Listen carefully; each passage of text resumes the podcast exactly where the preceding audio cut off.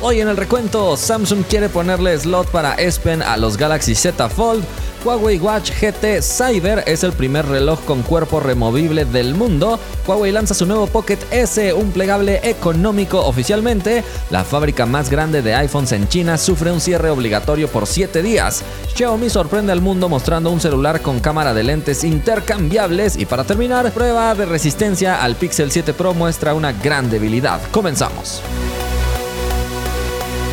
Hola, gracias por estar una vez más por aquí en el recuento. Estamos listos para contarte todo lo que está sucediendo en el mundo de la tecnología, pero antes le agradecemos a todos los partners, empezando por Samuel Jiménez que lleva ya muchísimo tiempo, Agus, Andrés, Agustín, Rodolfo, Chavita, Mar, Gustavo, José Luis, Pablo, Damián y ¿qué creen? Playlist Music, que era fan, se ha pasado a partner, subió de nivel y le damos la bienvenida. Bienvenido al club, bienvenido al club, bienvenido, bienvenido, bienvenido. Recuerda que puedes escuchar el recuento podcast también en Spotify o tu plataforma favorita si quieres eh, escucharnos mientras estás haciendo ejercicio o mientras vas manejando o lo que sea. Y puedes consultar las noticias en isiamarcial.com.mx y seguirme en todas las plataformas para que siempre estés al día en el mundo de la tecnología. Revisemos los resultados de la encuesta pasada donde te pregunté, ¿te importa el tamaño del cargador? Estuvo interesante porque participaron más de 27 mil personas, 56% vota que no. Carmen Morales dice,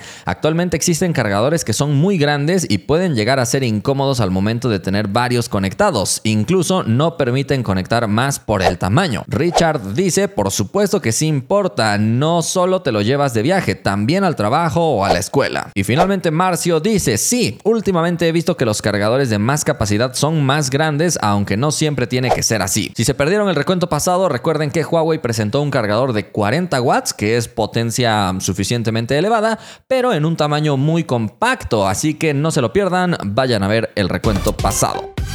Vámonos a la primera noticia. Samsung está planeando ponerle un slot para S al Galaxy Z Fold. Esto me emociona porque como sabes yo soy fan de la serie Galaxy Note, mm, perdón, de la difunta serie Galaxy Note. ¿Cómo sabemos esto? Bueno, porque la división móvil de Samsung dio una conferencia o una entrevista al medio de ELEC y ellos precisamente le hicieron varias preguntas de lo que viene para los plegables. Y entre todo esto Samsung confirmó que sí están buscando poder colocarle un S Pen dentro al cuerpo del Galaxy Z Fold. Y esto es lo que muchos estamos esperando ya que en la actualidad tienes que cargar tu S Pen fuera del Galaxy Z Fold. Y a pesar de que hay varias fundas que tratan de solucionarte esto, termina siendo mucho más incómodo. Yo ya he propuesto previamente que hagan un S Pen plegable que por lo menos se pueda uh, cambiar a la mitad su tamaño para guardarlo y que no ocupe tanto espacio. Vamos a ver si Samsung usa nuestra idea. La gente de Samsung dice que el mercado plegable está teniendo un crecimiento increíble de un 80% y que esperan que Apple, su mayor competidor, ingrese a este mercado en 2024. Así que parece que sí los tienen en la mira y los están investigando bien porque dicen que Apple entraría a este mercado pero no con un iPhone, sino con un iPad o con una Mac incorporando pantallas plegables. Parece entonces que Samsung quiere aprovechar al máximo todos estos años de ventaja que le quedan porque seguro que cuando Apple entre a este mercado de los celulares plegables puede llegar a ser el máximo terror de Samsung. Samsung asegura que en el mercado surcoreano las personas entre 20 y 30 años están cambiando su iPhone hacia los plegables de Samsung precisamente, entonces les está yendo muy bien y al parecer están investigando muy bien el mercado y también aseguran que el 90% de los que ya compraron un plegable comprarían otro plegable para reemplazar a su equipo actual. Entonces es muy interesante estos datos que comparte Samsung, quienes también han dicho que su objetivo es lograr que los plegables sean cada vez más delgados y menos pesados para que también puedan ir incrementando en otros detalles, principalmente en la cámara, donde tienen sus puntos más débiles, sobre todo por el lente de periscopio que no incorporan, así que tienen un zoom que no se compara a lo que nos pueden ofrecer otros equipos. Sin embargo, si le echan ganas y se ponen a trabajar duro, seguro pueden ponerlo en alguna próxima generación. No se habla de planes de cambiar un poquito el formato. Personalmente prefiero el formato que ofrece Oppo en un tamaño un poquito menos alto y que cuando despliegas el equipo ya está en formato horizontal. Pero bueno, Samsung parece que se va a seguir en este mismo formato, simplemente a tratar de refinarlo en próximas generaciones.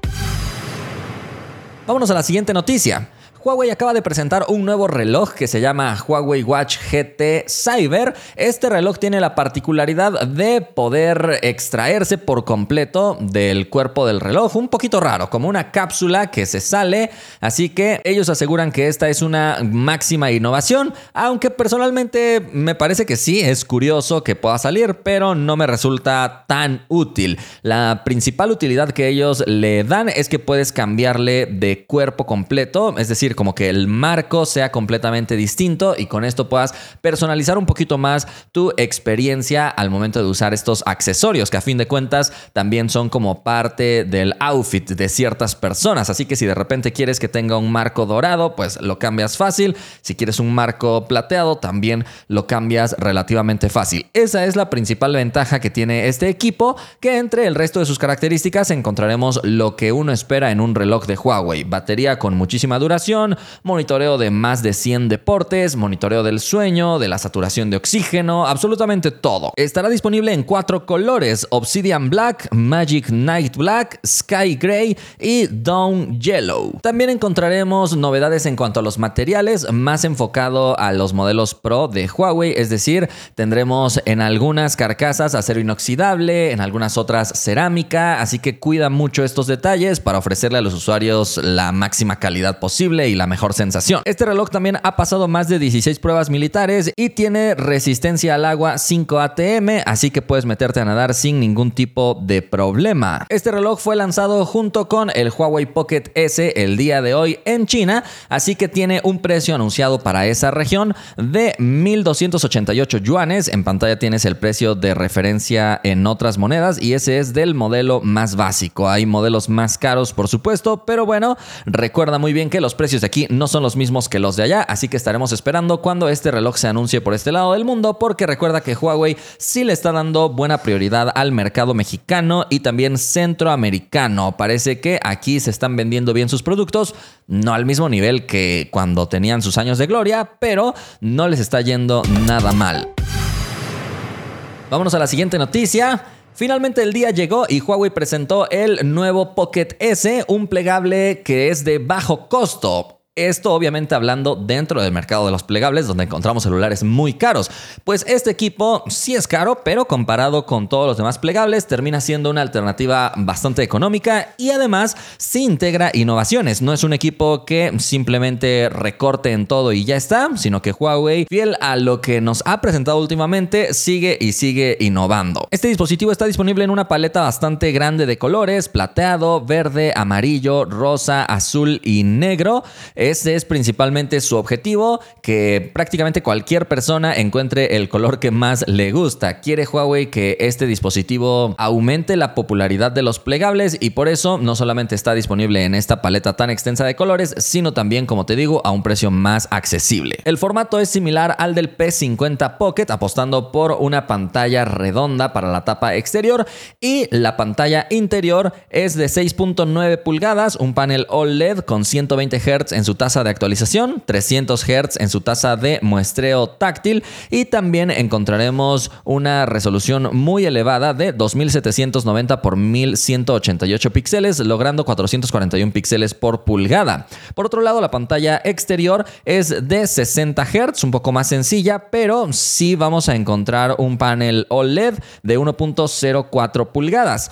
Con respecto al sistema fotográfico, es donde veremos un poquito de diferencias eh, comparándolo con el P50 Pocket, ya que la cámara principal será de 40 megapíxeles. Sigue siendo una cámara de muy buena calidad, sin lugar a dudas. Huawei le llama True Chroma, aunque no se especifica si tiene el sensor RGB que Huawei ha popularizado mucho. Su apertura es f1.8 y después encontraremos una segunda cámara que es la cámara ultra amplia de 13 megapíxeles con apertura f2.2. Me parece una buena incorporación, aunque me gustaría más que también tuviera enfoque automático. Esa información todavía no estoy seguro si es así o si tiene nada más enfoque fijo. Lo curioso es que el equipo, a pesar de buscar recortar un poquito el presupuesto, sí integra cámara frontal interna, así que ahí vamos a encontrar 10.7 megapíxeles con apertura f2.2. En cuanto a la batería, tenemos 4000 mAh de capacidad con compatibilidad de carga rápida de 40 watts. Posiblemente te parezca una batería un poco pequeña, sobre todo comparado con otros equipos. Sin embargo, recuerda que Huawei,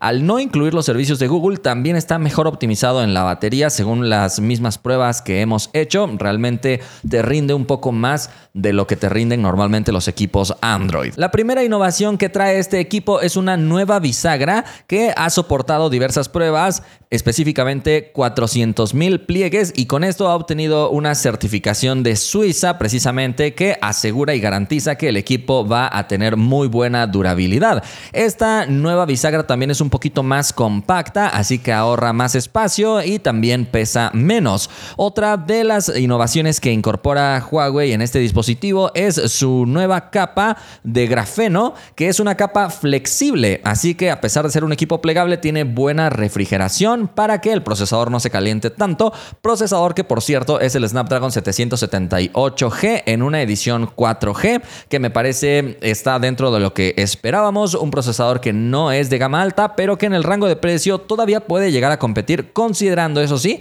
que se trata de un plegable. Si le quitas el apartado de plegable, obviamente te parecerá un procesador un poquito corto, pero creo que es más que suficiente para el 90% de las personas. Únicamente se quedaría corto si tu prioridad es jugar. De hecho, Huawei en su presentación ha asegurado que este dispositivo está 3.5 grados más fresco que su competidor Galaxy Z Flip 4. Con esto sin duda alguna que Huawei quiere poner un golpe sobre la mesa y decir yo aquí sigo presente. ¿eh? Por supuesto también estará disponible con varios accesorios para que uses este equipo como si fuera una bolsa o algo así. La verdad es que está muy interesante y llega también con Harmony OS 3.0. Estará disponible en versiones de 128, 256 o 512 GB de almacenamiento. El modelo más básico tiene un precio anunciado para China de 5.988 yuanes. En pantalla ves el precio de referencia para que veas que sí se trata de un precio mucho más ajustado para un equipo plegable, aunque recuerda que los precios de aquí no son los mismos que los de allá. Por otro lado, el modelo más completo con 512 GB de almacenamiento tiene un precio anunciado para aquella región de 7.488 yuanes. Otra vez en pantalla estás viendo el precio de referencia en otras monedas. Y si no estás viendo la pantalla, pues el precio más básico es de unos 16 mil pesos, 820 dólares más o menos. Mientras que el más caro sube a unos 20 mil 200 pesos aproximadamente, unos 1027 dólares. ¿Qué te parece? La verdad es que es una propuesta muy interesante por parte de Huawei. Vamos a esperar ahora si toma la decisión de vender este dispositivo de forma global o lo va a dejar exclusivamente para China. Personalmente creo que sí se van a arriesgar a seguirle invirtiendo, sobre todo en los mercados donde están todavía teniendo una buena aceptación, México. Vámonos a la siguiente noticia. La fábrica más grande que está produciendo iPhones en la actualidad ha sufrido un bloqueo o suspensión por 7 días. Esta fábrica se encuentra ubicada en China y es nada más y nada menos que de Foxconn, uno de los principales socios de Apple, quienes según Business Standard han sufrido este bloqueo debido al COVID y esto porque en China toman políticas muy fuertes con respecto a esto todavía, así que cerca de la región donde está esta fábrica se detectaron 359 casos y por eso han tomado la decisión de parar todo en aquella región y también ya la cuenta oficial de WeChat del gobierno local hizo este anuncio. Así que se podrán reanudar actividades hasta el 9 de noviembre y esto va a ocasionar un retraso en toda la producción. Así que si estabas esperando que el iPhone volviera a estar disponible porque ya está agotado en tu región, pues probablemente va a tardar un poquito más. Vámonos a la siguiente noticia. Xiaomi acaba de sorprender al mundo porque mostró un celular al que le puedes cambiar los lentes como si se tratara de una cámara profesional. Este es el Xiaomi 12S Ultra Concept, que a pesar de llevar la palabra concept no se quedó en un concepto imaginario, sino que sí lo llevaron a la realidad y lo mostraron a través de un video. Este dispositivo, a diferencia del 12S Ultra tradicional, movió el sensor de una pulgada hacia el centro y lo dejaron libre precisamente para que puedas ajustarle otros lentes Leica, aprovechando también esta colaboración y de esta manera puedas tener pues prácticamente esa misma calidad de lente que podrías utilizar en cámaras de mucho mayor tamaño. Este podría marcar un cambio completo en cómo estamos viendo el mercado de los teléfonos inteligentes, ya que en la actualidad están compitiendo constantemente. Algunos dicen sí, es ya mejor la calidad que nos ofrecen los celulares, otros dicen jamás los celulares van a superar a las cámaras, pues en este caso están fusionando lo mejor de los dos mundos, lo compacto de un smartphone con toda la potencia y la fotografía computacional que son capaces de hacer, con la versatilidad que te da el estar colocando el lente que más te gusta. gostar. El futuro es hoy, oíste viejo. Ya de por sí, el Xiaomi 12S Ultra tenía un diseño muy atractivo donde predominaba este módulo de cámaras circular, pues ahora aprovecharon precisamente este círculo para colocar los mecanismos necesarios para poder adaptar los otros lentes y la verdad es que está increíble. Este equipo no va a salir a la venta, por lo menos no lo han especificado, por eso también le pusieron la palabra concept, pero personalmente me parecería una idea súper interesante. Y es que otros fabricantes como Samsung en su momento intentaron algo con el Galaxy Zoom, donde era una especie de cámara compacta eh, que tenía un lente capaz de girar y moverse precisamente para tener un zoom óptico constante, eh, cosa que normalmente no se encuentra en los smartphones. Sin embargo, parece que se quedó como un intento, a pesar de que a muchas personas les gustó. Samsung vio que no tenía demasiado futuro, pero este, con la capacidad de cambiarle los lentes, sería una propuesta interesante. Habría que ver si otros fabricantes como Sony eh, se atreven a hacer algo similar, porque Sony tiene toda la capacidad de todo su catálogo de lentes disponibles, pero Sony hasta el momento se ha quedado solamente utilizando sus Xperia como monitores de sus cámaras. Sin embargo, Xiaomi está entrando de cierta manera al mercado de las cámaras con esta propuesta y su colaboración con Leica que la están llevando al parecer a otro nivel. A través de su video compartieron incluso algunas fotografías tomadas con estos nuevos lentes y es que ya con eso puedes seleccionar un lente específico para retrato que tiene un desenfoque más agresivo o un lente con mayor zoom, no sé, ahí ya se abre un mundo completo de posibilidades. Ahora déjame saber si a ti te gustaría que Xiaomi vendiera este dispositivo o que otros fabricantes también le siguieran los pasos, ya que las propuestas lucen maravillosas. Al menos a mí me gustó muchísimo, sobre todo para grabar video, creo que sería increíble tener un accesorio de este estilo. Y vámonos a la última noticia.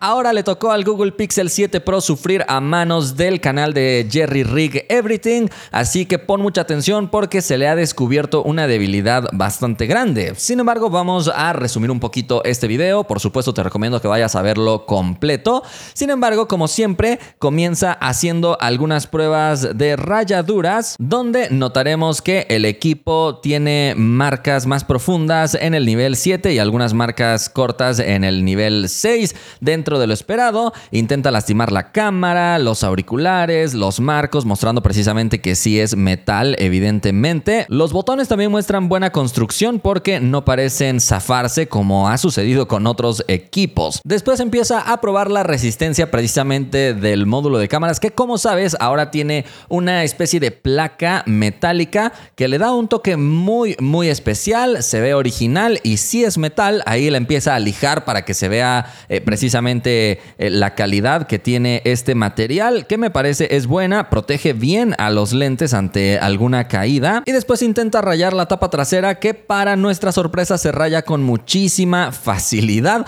Parece que este no será de sus puntos más fuertes. Nos gustaría que tuviera la misma dureza que tiene la parte frontal. Y de hecho pasó algo curioso, porque después con ese mismo cúter fue a cortar o a tratar de rayar la tapa principal y también se rayó. Un poquito raro, porque después volvió a probar las herramientas que siempre utiliza y en la tapa trasera no se rayó. Bueno, un poco extraño, pero de que se raya, se raya. Eso nos queda claro. Después también quema la pantalla OLED, que por supuesto se queda marcada. Y finalmente, el momento de la verdad, trató de doblar el equipo y para nuestra sorpresa, no se termina de partir doblado a la mitad, sin embargo, sí muestra un punto de fragilidad colocado prácticamente justo donde está el módulo de cámaras. Justo también ahí está una bandita de plástico de estas que colocan para ayudar a la conectividad de las antenas, así que parece que no está muy bien ensamblada esa parte o muy bien pensada porque aplicando presión sí se puede llegar a separar. Y esto por supuesto que podría provocar el desgaste de todos estos componentes y con esto la entrada de agua y que se pueda llegar a dañar si en algún momento se te cae en el agua. Así que por favor ten cuidado. Seguro muchos se preguntarán, bueno,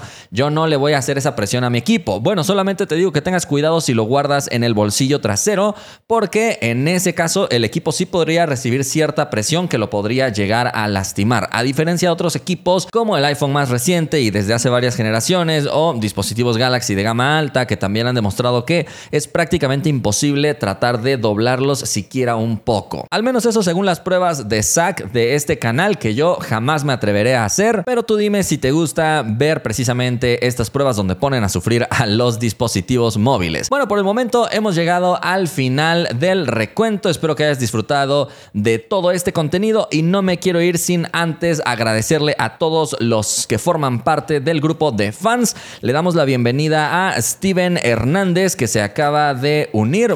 Gracias por estar apoyando nuestro contenido. Espero que hayan disfrutado todo esto y nos vemos la próxima.